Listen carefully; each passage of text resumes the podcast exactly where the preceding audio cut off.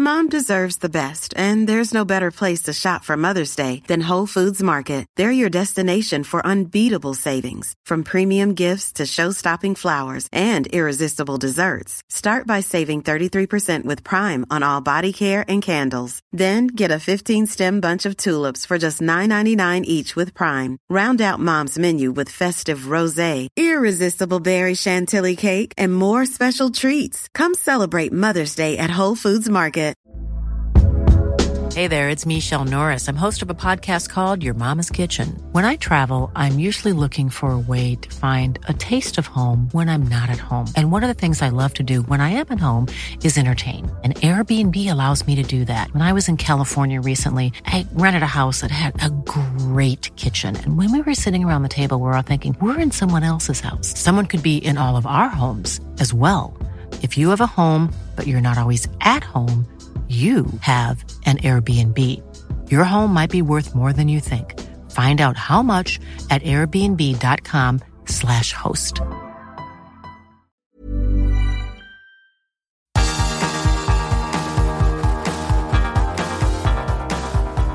Universo Premier, tu podcast de la Premier League.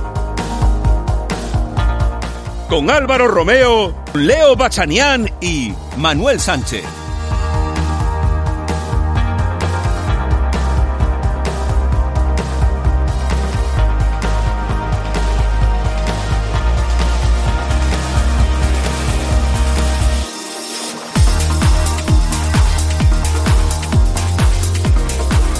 Hola, ¿qué tal? Bienvenidos a Universo Premier. Reciban un cordial saludo de Álvaro Romeo. Ya se han jugado 19 jornadas de Premier League. Concluye la primera vuelta y aunque algunos equipos todavía tienen algún partido pendiente, sí que podemos decir que oficialmente se ha disputado la primera vuelta del campeonato que deja al Manchester United líder con 40 puntos, segundo el Manchester City con 38 puntos, pero un partido menos que el líder, el Manchester United, tercero el Leicester City con 38 puntos, igual que el Manchester City, pero con un partido más.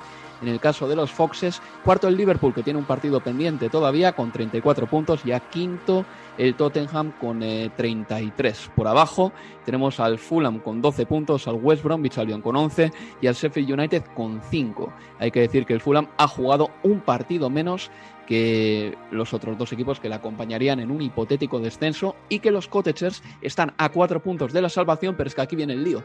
El Borley ha jugado incluso un partido menos que el Fulham. El Borley ha jugado 17 partidos, tiene 16 puntos. El Fulham ha jugado 18 partidos y tiene 12 puntos. Se irá corrigiendo el calendario a medida que avancen las jornadas, como no puede ser de otra manera. Y seguro que en cuanto empiece el fútbol europeo y también cuando varios equipos empiezan a caer eliminados de la FA Cup, pues eh, lo dicho, habrá más fechas para poder jugar esos partidos pendientes. En la jornada partida de esta semana hemos tenido los siguientes resultados. El West Ham United le ganó 2 a 1 al West Bromwich Albion. Espectacular el West Ham United de David Moyes, que en este momento es séptimo en la tabla con 32 puntos. No está nada mal. El Leicester City le ganó 2 a 0 al Chelsea. Hablaremos de ese partido con José Carlos Cueto, narrador de ese partido el martes.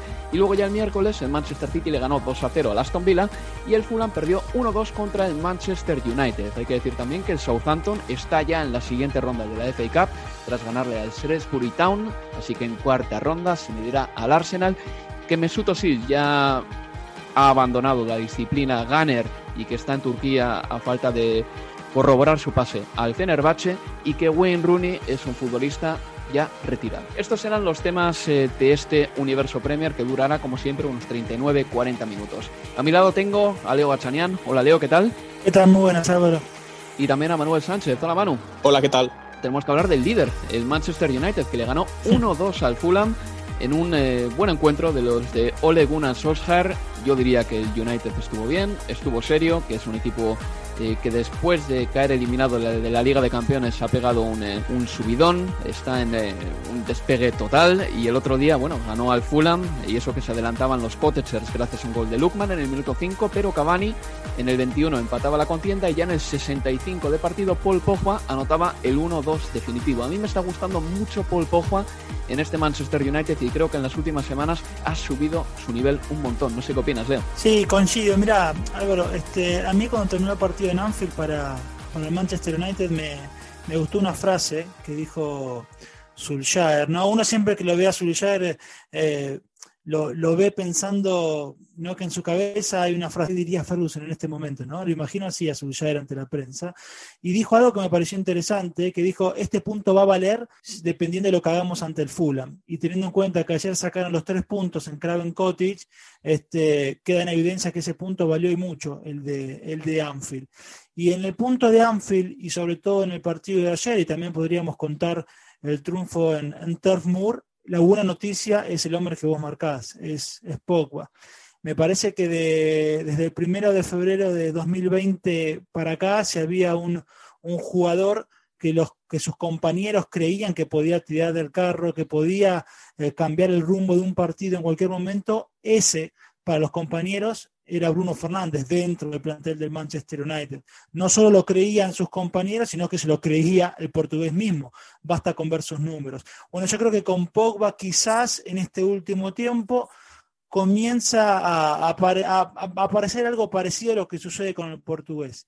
De que Pogba se cree que estando él en cancha puede salvar a sus compañeros y que sus compañeros comienzan a creer también que con Pogba en cancha cualquier cosa puede pasar a favor del conjunto de, de Solskjaer. Ayer arrancaron eh, no muy bien, pero después terminaron ganando merecidamente. Me gustó mucho el gol de Pogba, eh, creo que la pegó fuerte al palo. También es verdad que Joe Bryan estuvo reculando en exceso y que le permitió a Pogba anotar, pero sí que es verdad que ahora mismo Pogba está en un buen momento. Hablaba Manuel hace unas semanas de que era un jugador que a veces eh, podía irritar un poco a la afición del Manchester United porque era un poco disperso y yo creo que esa dispersión es lo que ha impedido que Pogba se haya convertido en un ídolo del Manchester United. Eh, yo estaba pensando el otro día, Manuel, que los mejores centrocampistas de la historia del United, los que todos recordamos, tenían una función muy específica. Todos sabemos lo que era Roy King, todos sabemos lo que era Beckham, todos sabemos lo que era Paul Scholes.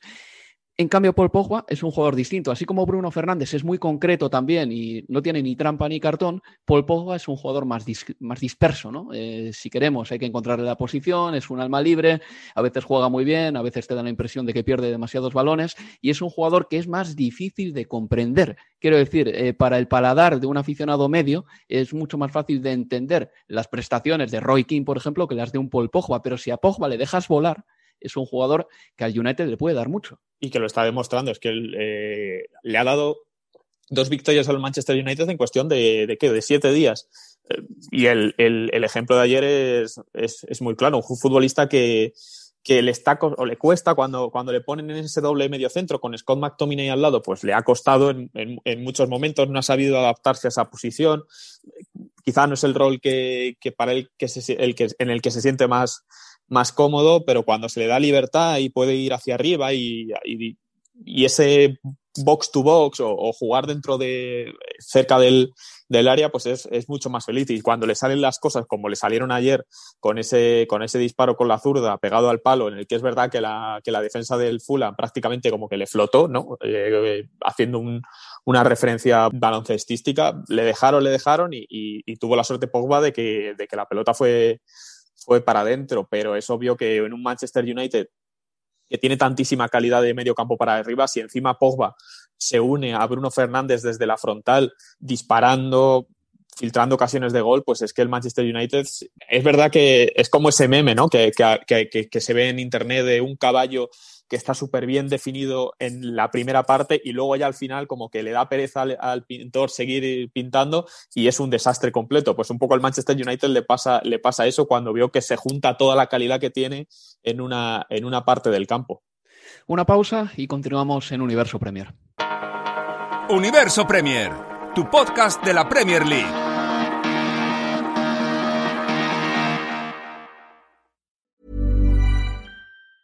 When you're ready to pop the question, the last thing you want to do is second guess the ring.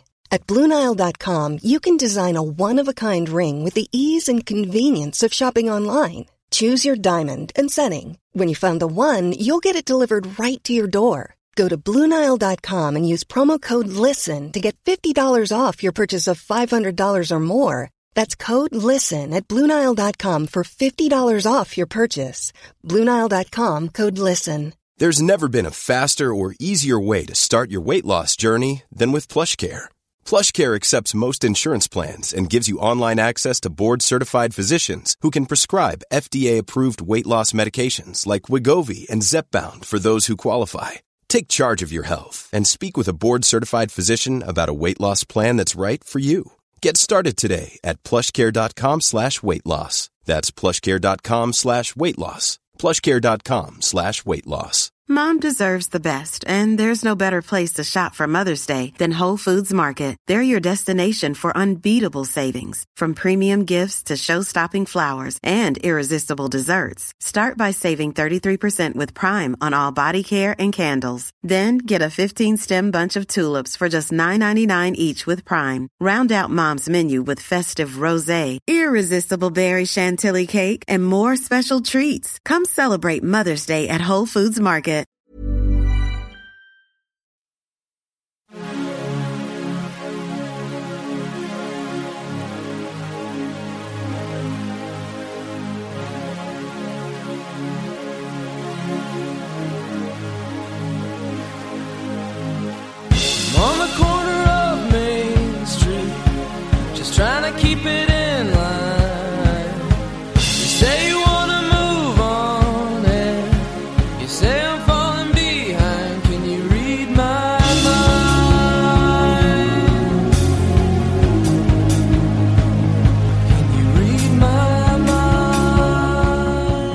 Seguimos en Universo Premier con eh, un servidor Álvaro Romeo, Manuel Sánchez y Leo Bachanian. Estábamos hablando del triunfo del Manchester United en Craven Cottage por 1-2 frente al Fulham, un Fulham que venía de perder, por cierto, su partido contra el Chelsea por 0 goles a 1.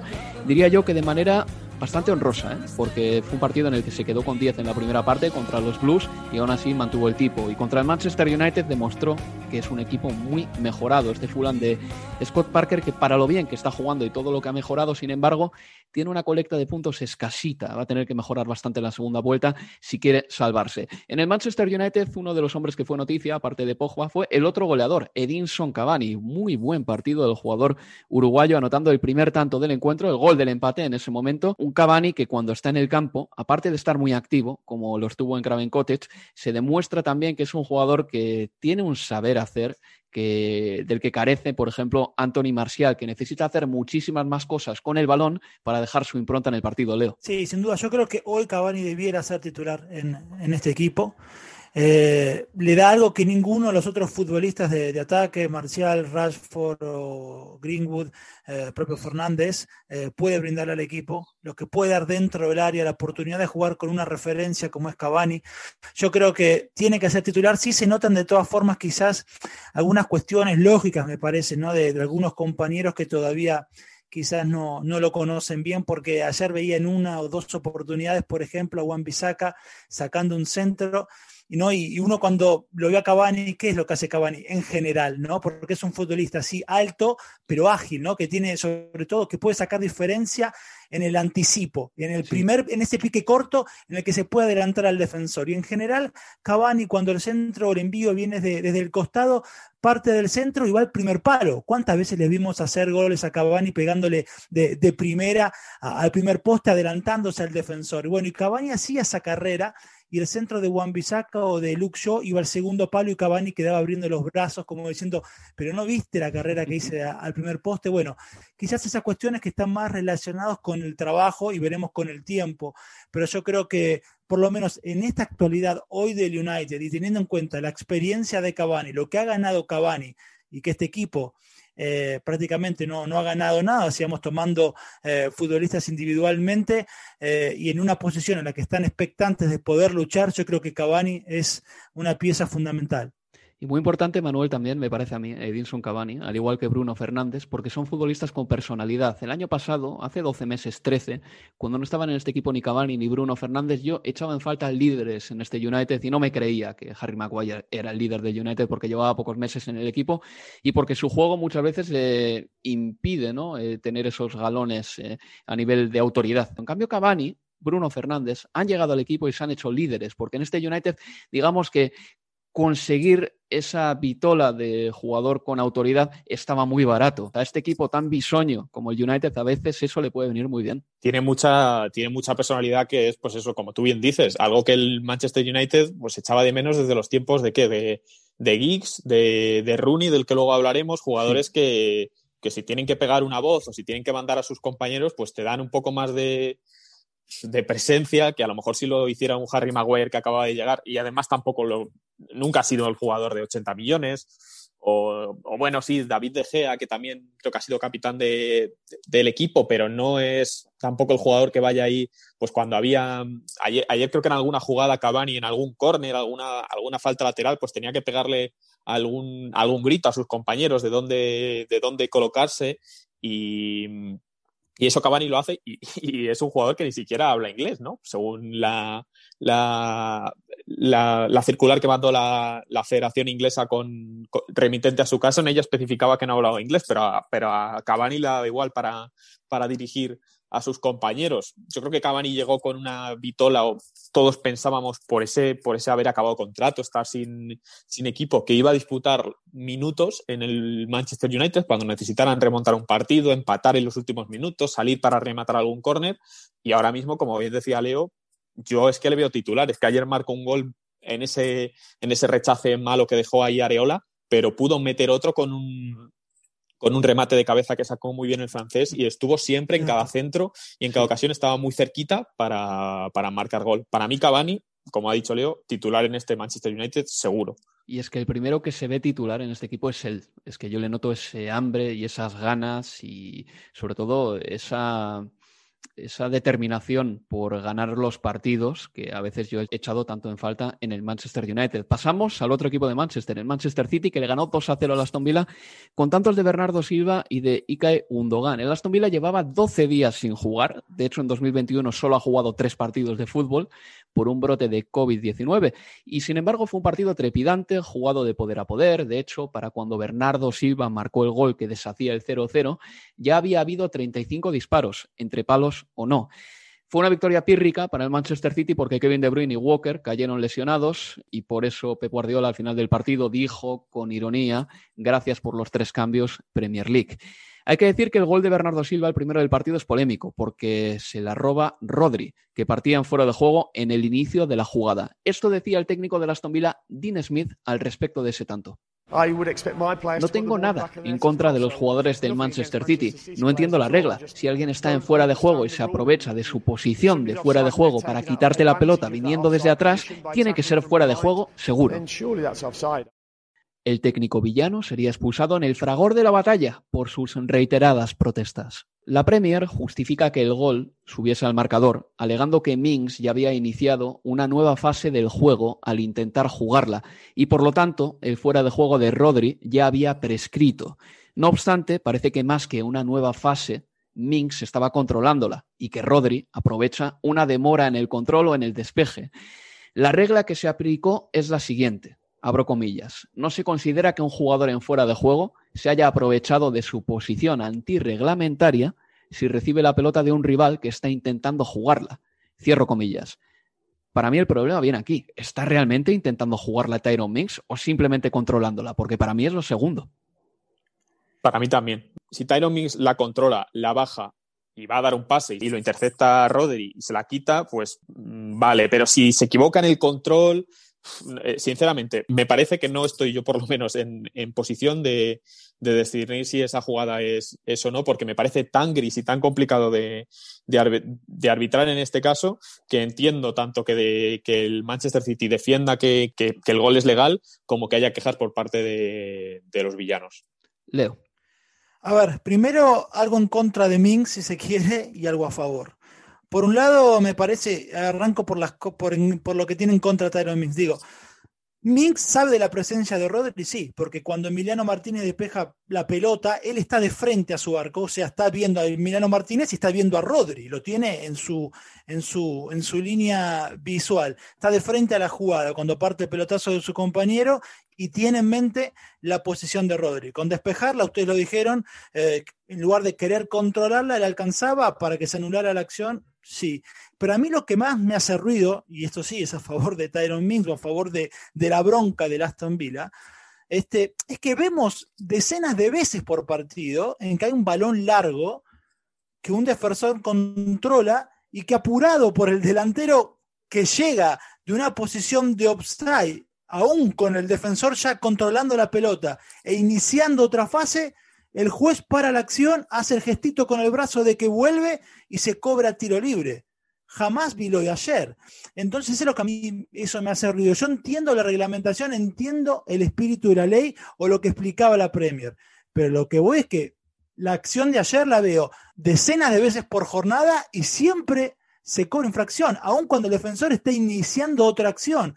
Siempre que vemos al delantero apurar al defensor, volviendo de una posición de offside, aún si se inició otra fase del juego, siempre se lo frena y se cobra el tiro libre. Es lo que me hace mucho ruido en medio de lo que se vio ayer. Bueno, y no solo a ti, Leo, sino también a, la ciudad de Birmingham o la parte villana ¿no? de la ciudad de Birmingham. Sí, es así. Yo sigo pensando que sí, es verdad que Tyrone Minks podía haber despejado la pelota. Estoy contigo en eso pero al mismo tiempo eh, no le puedes dar eh, nada más que ocho décimas de segundo para hacer lo que quiera con el balón, porque igual la iba a controlar para lanzar un pelotazo hacia arriba. Y de repente se interpone Rodri en esa jugada, que llega desde atrás.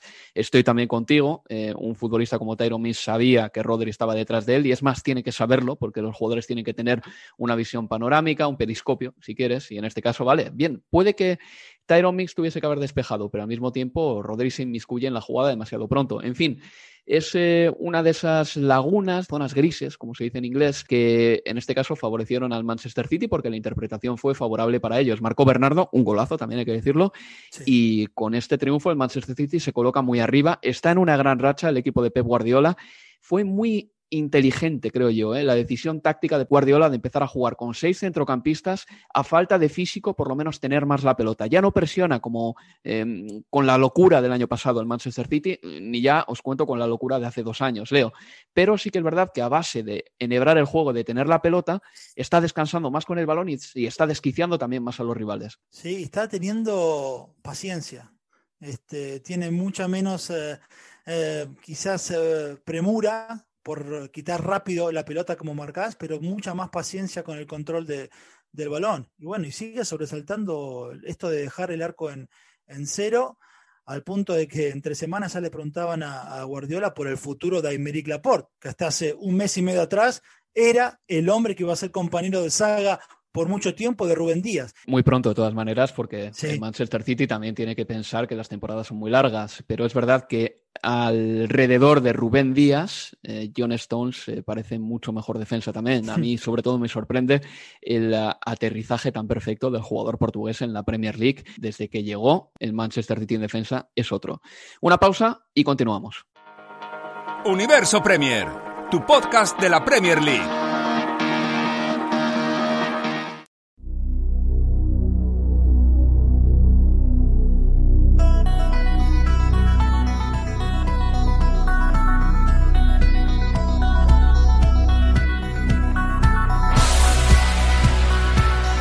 En Universo Premier.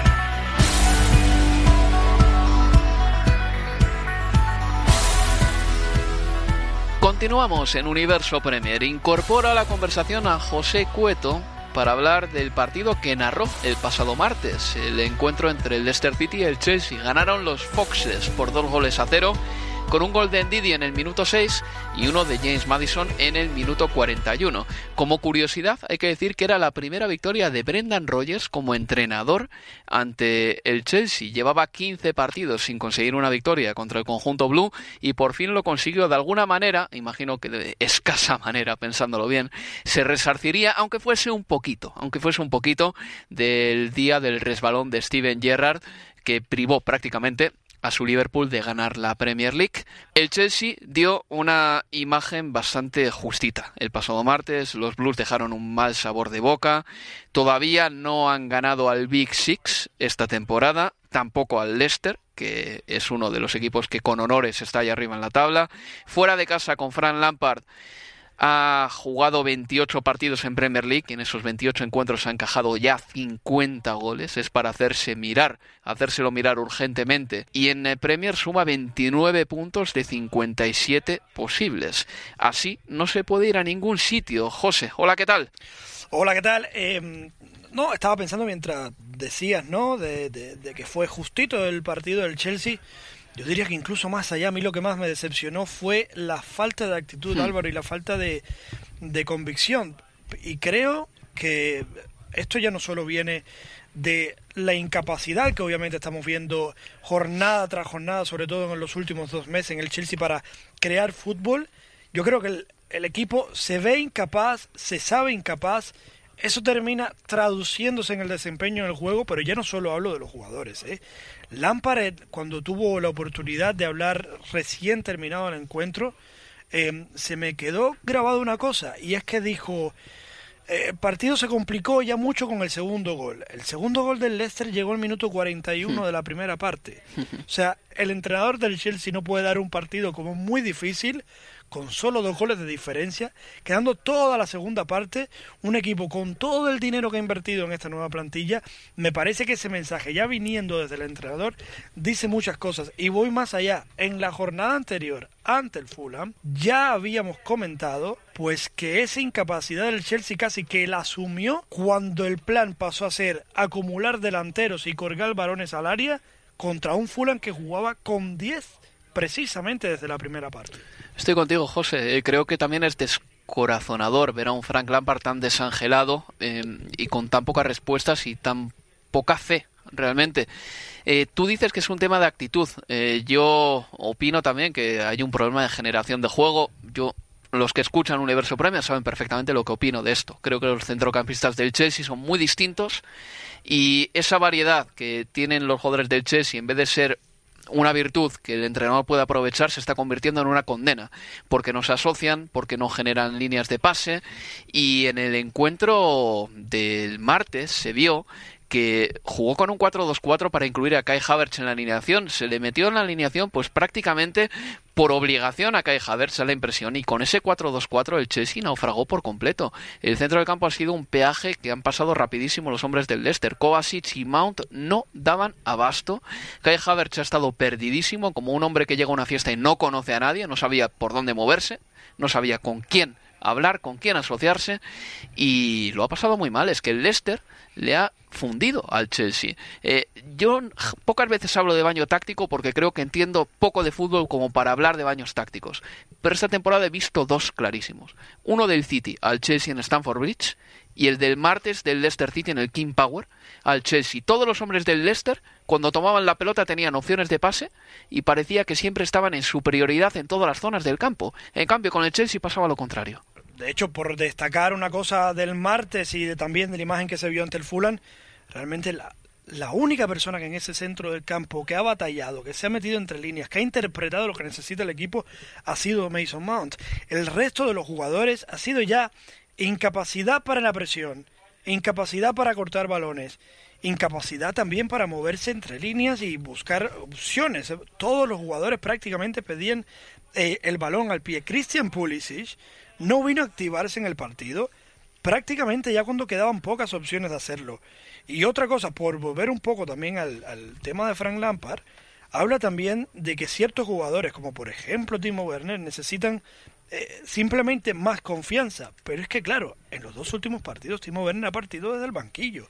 Hmm. Es imposible que un jugador se sienta con confianza, sobre todo un jugador, un hombre que, que, que, que está eh, constantemente enjuiciado por los resultados, que en este caso es el gol, es imposible que vuelva a recuperar la confianza si cuenta con esos pocos minutos y, y si no se le pone precisamente como premio a que necesite mejorar la confianza.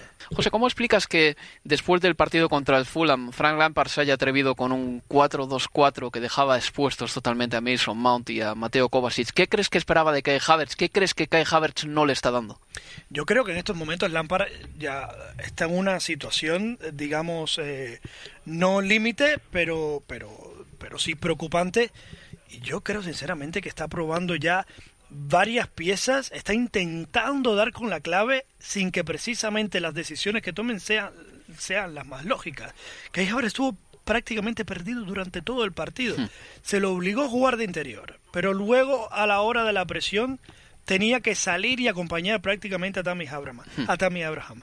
Claro, imagínate, eso al final le hacía recorrer una cantidad de metros innecesarios que luego creo que también le terminaba afectando a la hora de producir fútbol, a la hora de ponerse en posiciones que, que realmente contribuyesen al, al, desarrollo del ataque del equipo. Y reitero, esa manera de desplazarse sobre el campo, determinando ocupar varias posiciones que al final ninguno es la que ella, yo creo que le termina eh, fundiendo, desdibujando y con ello prácticamente se desdibuja todo el equipo. Fue un triunfo importante para el Leicester City porque este 2 a 0, mm, después de ganar al Southampton, eh, son dos mazazos sobre la mesa. El Southampton venía de hacerlo muy bien esta temporada y está haciéndolo muy bien esta temporada. El Chelsea es uno de los eh, rivales gordos.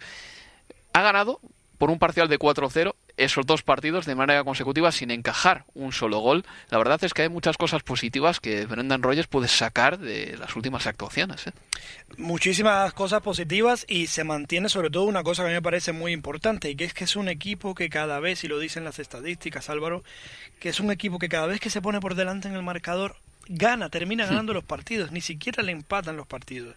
Y yo creo que eso tiene que dar una seguridad tremenda porque el equipo sale sabiendo eso, el equipo sale a cada partido perfectamente sabiendo lo que tiene que hacer. ¿Ha llegado la hora de tomarnos en serio a este Leicester y sus posibilidades en esta Premier League? Yo no lo descarto en absoluto. ¿eh? José, muchas gracias. ¿eh? Gracias a ti, hasta luego. Universo Premier, tu podcast de la Premier League. José Cueto, dando siempre en la diana, no tanto como su Real Madrid en el estadio El Collao. Me interesa esto de Frank Lampard. Escuchad al técnico del Chelsea. No somos un equipo lleno de Terrys, Coles, Drogbas y Checks, con Costas, Fábregas, Hazards y futbolistas así. Somos un conjunto más joven. No todo el mundo lo va a reconocer y no pasa nada. Y yo tengo que lidiar con lo que tengo y levantar la moral de los chavales. Simplemente les ha ganado un equipo mejor. Era Frank Lampard diciendo mm, que su equipo no tiene todavía la experiencia ni jugadores del rango de los John Terry, Peter Check, el propio Frank Lampard, Ashley Cole, como para ganar una liga, pero es que digamos que hay muchos términos medios entre estar arriba en la clasificación y estar ahora mismo después de 19 partidos, ¿con cuánto? 29 puntos. Es que es un retorno de puntos muy insuficiente para el Chelsea si es que de verdad quiere creer que puede hacer algo más que, bueno, que sí, que, que entrar en Europa, Manuel. Un equipo que, si es que el otro día, eh, el otro día escribiendo sobre el tema, lo que me daba la sensación es que cuando antes del partido contra el Leicester es que se habían intercambiado los papeles, ¿no? Bueno, antes y después. Como que el Chelsea era el equipo que esperábamos ver ahí entre los tres primeros, que, no decimos que el Chelsea fuera favorito a ganar el título, porque siempre lo han sido Manchester City y Liverpool, incluso con la explosión ahora del Manchester United líder, seguimos pensando, yo por lo menos sigo pensando lo mismo. Y, y, el Leicester a lo mejor era el que tendría que estar octavo ahí peleando por ese puesto de Europa League, quizá intentar luchar por la Champions. Pero es que este Chelsea, o sea, creo que el año pasado se le dio la, carta blanca a Fran Lampard por el tema de los fichajes, porque era un momento complicado, etcétera, etcétera. Pero es que este, esta temporada está siendo un peor y ya no tiene ningún tipo de, excusa. El otro día salió, que, me parece que es un error, brutal eh, por parte de Fran Lampard criticando a sus propios a, criticando a sus propios jugadores. Lo hemos escuchado diciendo que no tiene futbolistas de la talla de Peter Cech etcétera etcétera. Sí. Pues hablando de que había más eh, actitud en el Leicester también que en sus propios jugadores.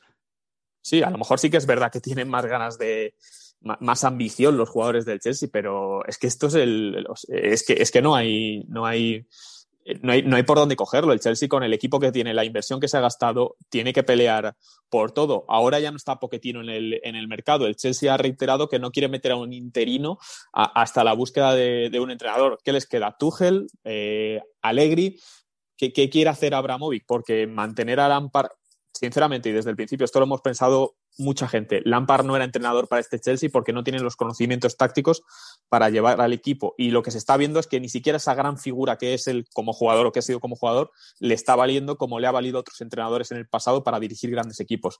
¿Qué puede hacer el Chelsea? Echa Lampard, se lo queda, y si quiere jugadores de experiencia, eh, porque cree que los suyos no tienen el rango que tenían los futbolistas del Chelsea y José Mourinho en 2005, oye, estamos hablando de un equipo que tiene a jugadores así, Azpilicueta, Thiago Silva, N'Golo Kanté, Olivier Giroud, yo creo que allá hay futbolistas que saben perfectamente lo que es ganar campeonatos y lo que es, eh, bueno, pues vérselas en situaciones complicadas, en las duras y en las maduras. Así que yo no creo que Chelsea tenga una plantilla tan inexperta, la verdad, más allá de los fichajes que tienen que encajar, pero tienen futbolistas ahí que saben lo que es ganar títulos. En fin, una pausa y vamos ya con el último bloque del programa. Universo Premier, tu podcast de la Premier League.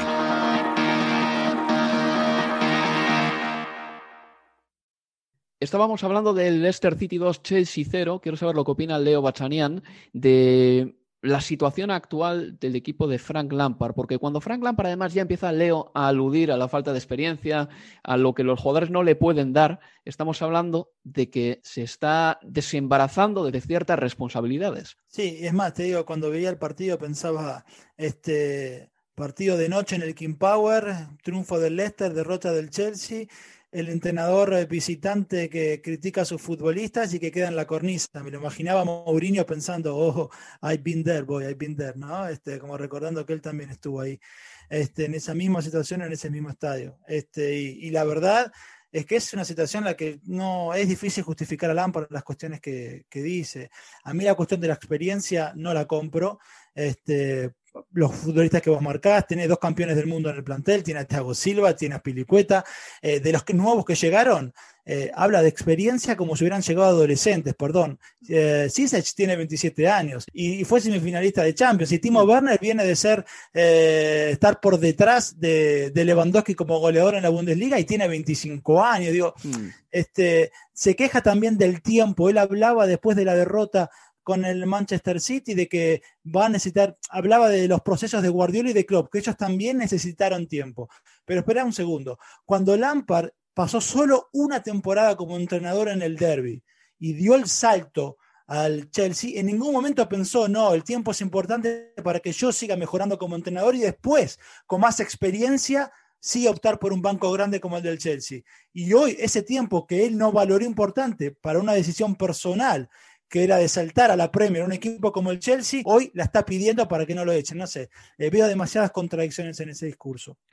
Estoy de acuerdo contigo, Leo. Eh, tenemos que pasar página y hablar también, por ejemplo, de Mesut Özil, eh, futbolista que ya aunque todavía la página web del Arsenal sale como jugador del Arsenal, ya está en Turquía para firmar por el Fenerbahce se supone que se tiene que hacer pronto. El jugador que ya ha abandonado la disciplina del Arsenal es eh, Socrates, el central griego, quien ya ni siquiera aparece en la página web del Arsenal como jugador del club. Así que el Arsenal se desembaraza de dos jugadores con experiencia y uno de ellos, Mesut Özil, que sin ser una leyenda del Arsenal, creo yo, sí que ha dado grandes momentos en el estadio Emirates. Y por último, este futbolista.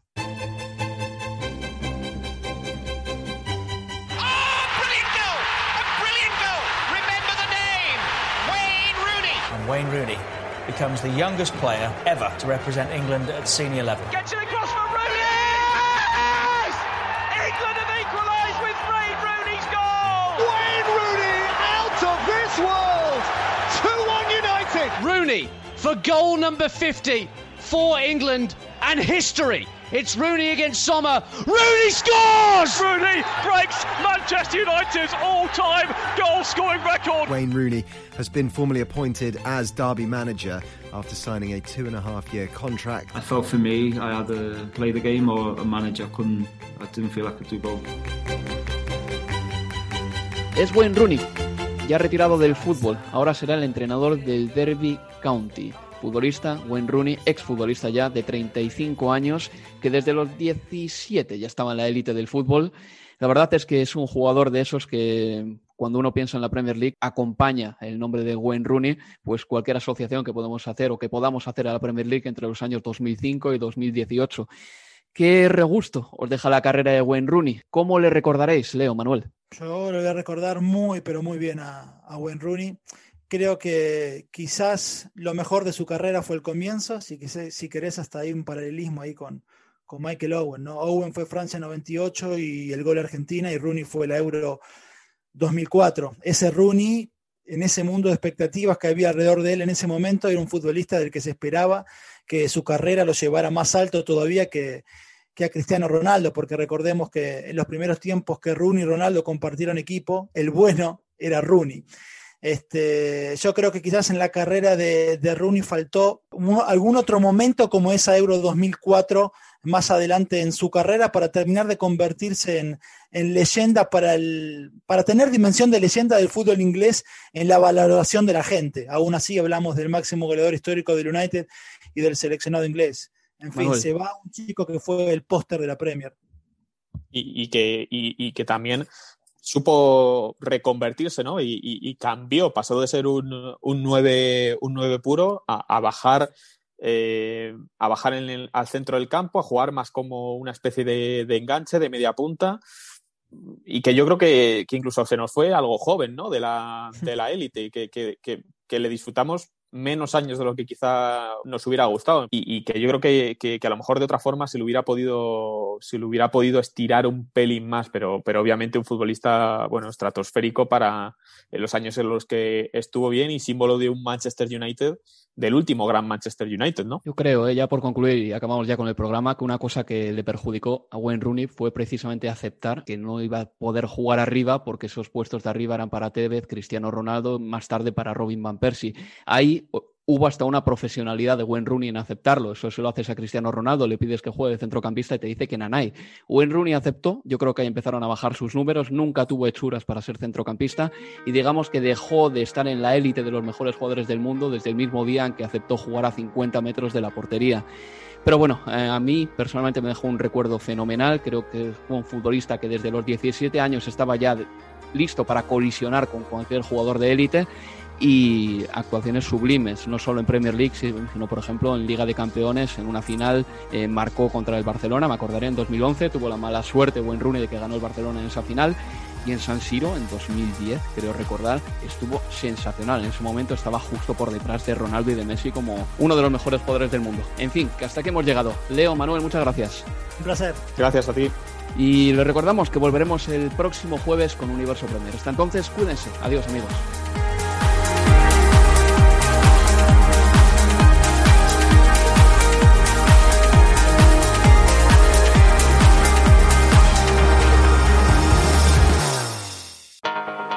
Universo Premier, tu podcast de la Premier League.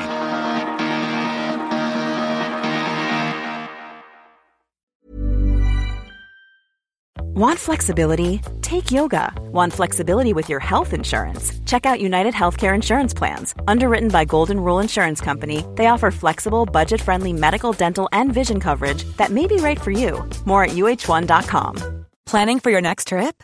Elevate your travel style with Quince. Quince has all the jet setting essentials you'll want for your next getaway, like European linen, premium luggage options, buttery soft Italian leather bags, and so much more. And is all priced at 50 to 80% less than similar brands. Plus, Quince only works with factories that use safe and ethical manufacturing practices. Pack your bags with high-quality essentials you'll be wearing for vacations to come with Quince. Go to quince.com/pack for free shipping and 365-day returns.